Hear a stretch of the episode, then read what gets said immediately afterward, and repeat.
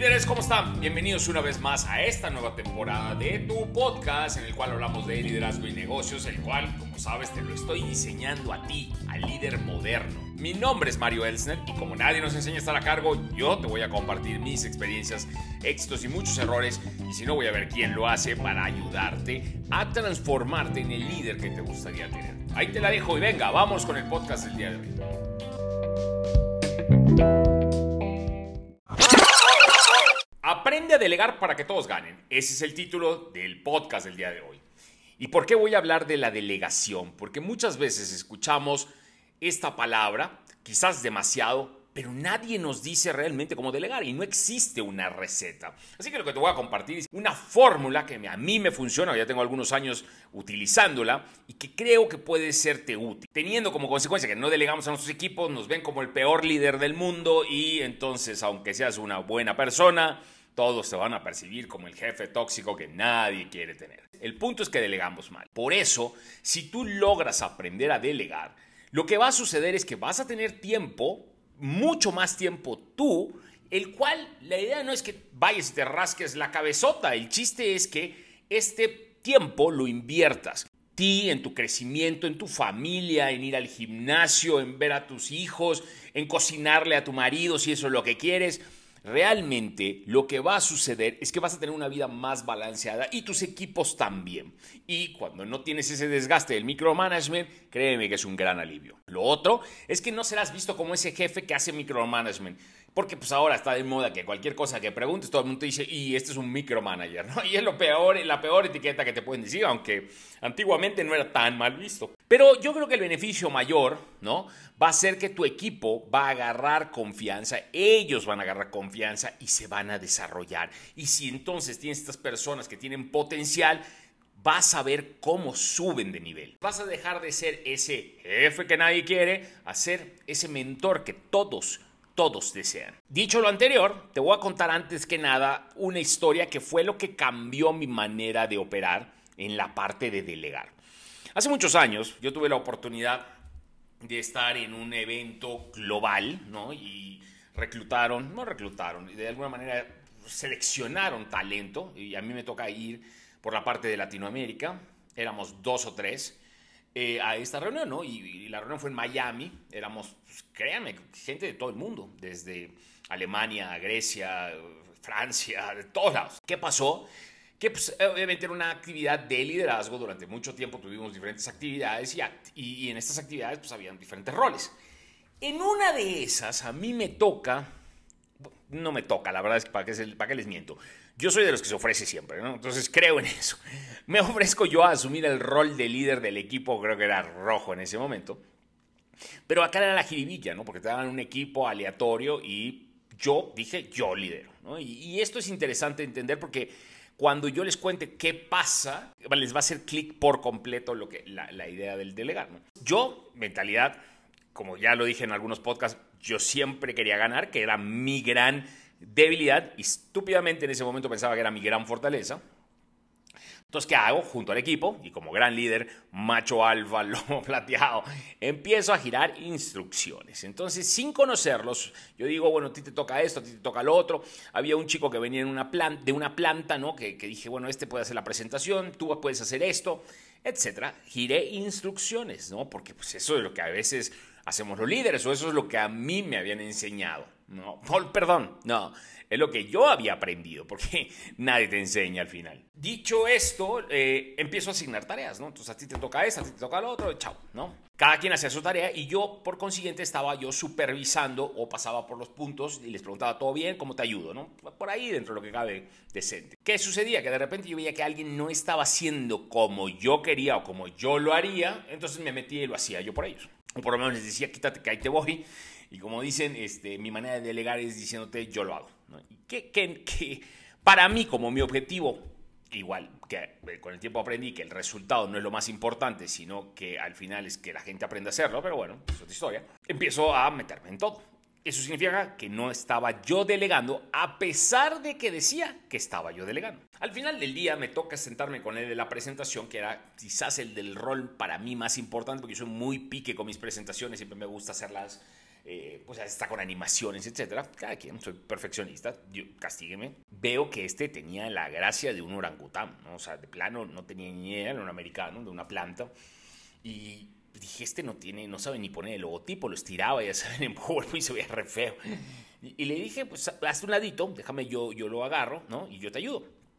Le, le hice que se parara del lugar, me senté yo enfrente de la computadora. Paso siguiente, yo ya estaba haciendo toda la presentación de nuevo, borré todo lo que él tenía, que no tenía nada, ¿no? Tres letras en Arial, cosa nada, y de ahí pues hice la presentación toda. La presentación no queda mal, para el tiempo que tenía no queda nada mal, terminamos justo a tiempo, corriendo para variar, pero llegamos a, la presentación, hacemos la presentación. Como se podrán imaginar, pues yo presentaba, ¿no? Porque pues, a mí me gusta el protagonismo, o me gustaba en ese momento, y porque ese, pues, es el líder, ¿no? Es la cabeza y es el que se, se exhibe. La verdad es que nos va súper bien, hacemos una gran presentación, o hago una gran presentación. Digamos que en el puntaje o a manera de percepción ganamos, ¿no? Y esto fue... Pues, felicidad y todos el super equipo, festejamos como equipo, nos abrazamos como equipo y todo lo que ustedes ya saben que conlleva, ¿no? Y sin ningún problema termina la sesión ese día, nos vamos al bar y ahí estábamos echando ya unas cervezas, todos festejando nuestra victoria. Y el tipo este, el, americano con el que había hecho la presentación, estaba sentado en la esquina del bar tomándose un whisky, me acuerdo muy bien porque era un Bourbon Bullet, que es lo que tomo actualmente. Y, y me acerqué y le dije, ¿qué onda? Oye, nos fue súper bien. Y me dice, este, no, y es más, vete, aléjate porque me, estoy súper enchilado contigo. Y digo, ¿cómo? Pero si ganamos, ¿por qué estás enchilado conmigo? Pues si al final yo te ayudé a tu presentación. Porque para esto, en mi cabeza, es yo te ayudé, ¿no? Y él me dijo, no, no, destruiste lo que yo había hecho, no me, no me orientaste, no me explicaste lo que querías. Claramente yo no tenía el talento para el rol que me pusiste. Y al final fracasé y me hiciste sentir basura. Así que no estoy nada contento con tu actitud, no me gusta nada tu liderazgo y creo que eres de las personas, de las peores personas con las que yo he tratado. Ustedes, como se imaginarán, pues yo dije, este está muy idiota, ¿no? O sea, porque al final el ego es el primero que se interpone cuando cuando tú eres un líder. Y, acá también viene una historia rápida, ¿no? Este yo siempre he dicho que el liderazgo a veces nos pasa como el tipo que cree que canta bien, ¿no? Y que va a la fiesta de su familia y canta, ¿no? Y se siente el, el, mejor cantante del mundo y eres una papa, no sabes cantar nada, pero nadie te dice nada. Y tú estás convencido de que eres el mejor cantante. Bueno, así me pasaba a mí con el liderazgo. Y yo creía que era lo mejor que había en el planeta. Y no, cero, súper equivocado. Empecé a hacer una reflexión porque me empiezo a ver un poco los resultados de mis equipos en, el, en historia y me, doy cuenta que hay, había algo consistente en todos, que cuando yo terminaba eh, mis roles o mis posiciones eh, en la organización, ese equipo con los mismos miembros se caía. Y yo decía, pero ¿cómo? Porque era un equipo ganador y que le empuje y todo. Y, y se caían y se derrumbaban en su momento, al principio no te, no te importa tanto porque como que pasas de, no sé, un departamento de ventas a un departamento de trade marketing y no es tan relevante, pero cuando de repente pasas del departamento de ventas de tradicional al departamento de la dirección de ventas y ves que tu mismo equipo con otra cabeza no está funcionando, lo más normal es que le echemos la culpa al nuevo líder. Porque el equipo dices, no, funcionaba conmigo. Pero cuando me empecé a dar cuenta que el problema no era el nuevo líder, el problema había sido yo, porque yo no había desarrollado el equipo porque había sido muy malo sabiendo delegar, es cuando me dio un golpe en el estómago y me di cuenta que estaba yo totalmente equivocado en mi concepto y filosofía de liderazgo.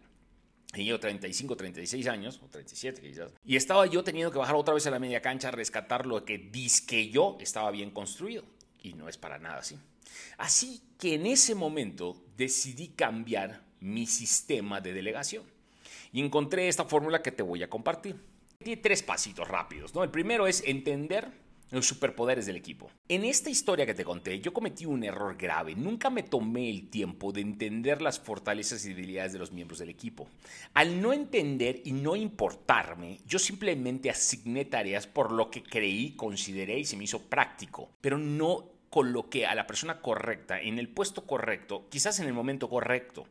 Y eso fue un error, porque esta persona con la que tuve la discusión, o que él tuvo el problema conmigo, era un tipo estructurado, analítico, numérico, y que hubiera jugado un rol más quizás en la investigación o en las tablas dinámicas que ponerlo a hacer una presentación de PowerPoint que necesitaba yo alguien más creativo. Lo que aprendí desde ese día fue que empecé yo a considerar las personalidades de los miembros de mi equipo, sus fortalezas y sus debilidades, para asignar tareas y responsabilidades. Porque de otra forma solo asigno y coloco tareas sin pensar en, la persona y después juzgo a la persona, que puede ser la persona correcta, pero lo puse a jugar en la posición incorrecta.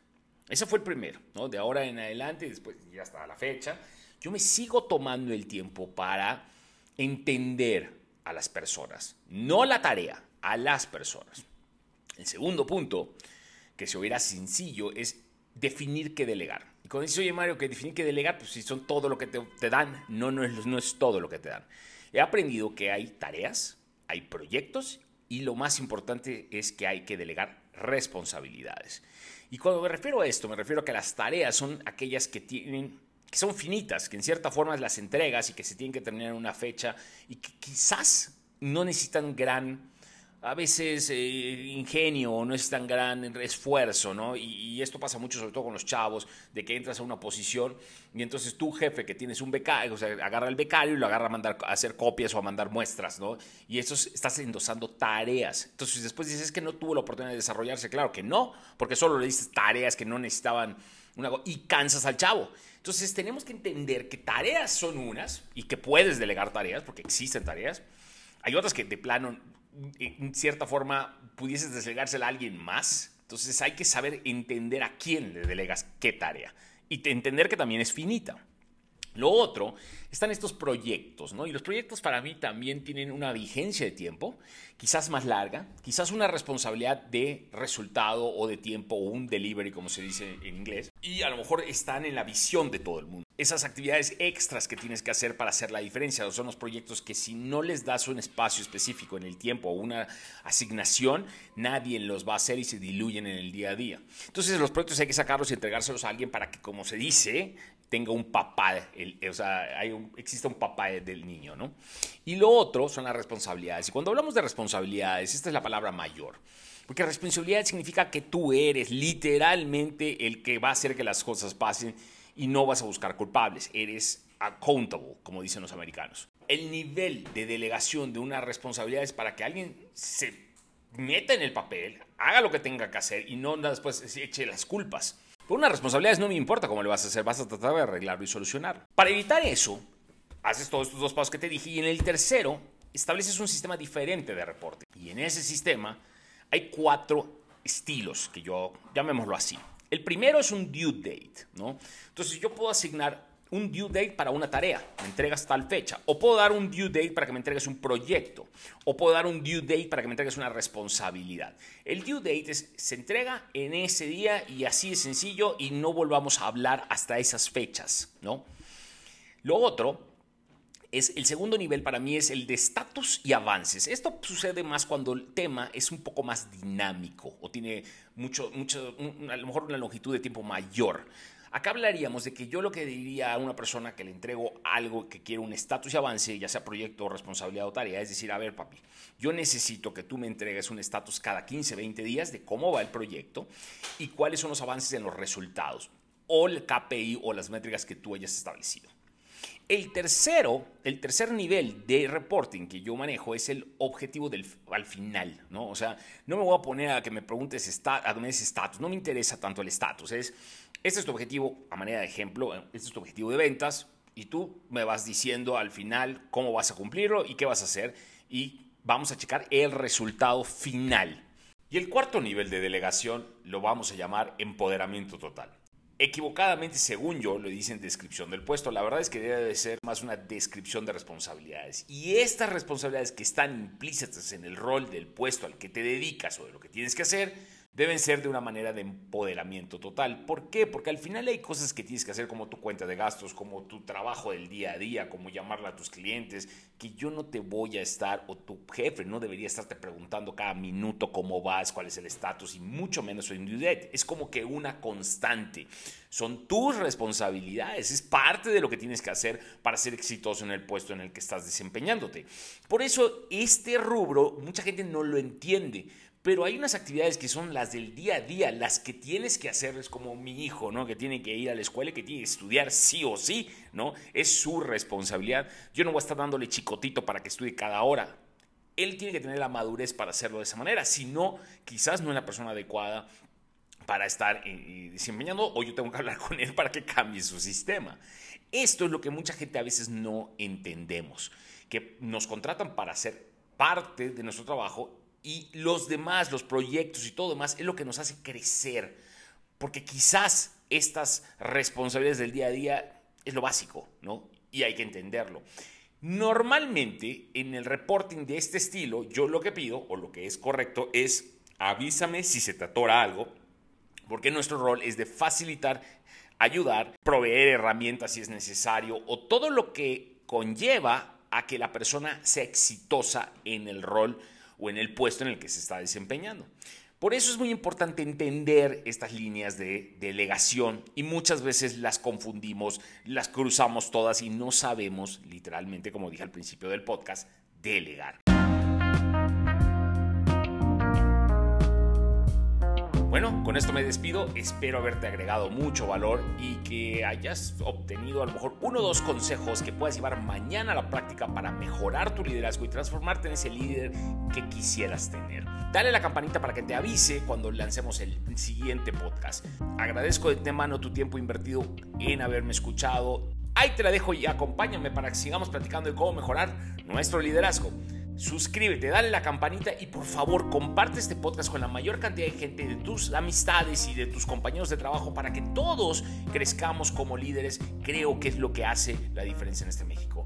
Nos vemos pronto y me despido. Soy Mario Elsner y espero haberte ayudado el día de hoy.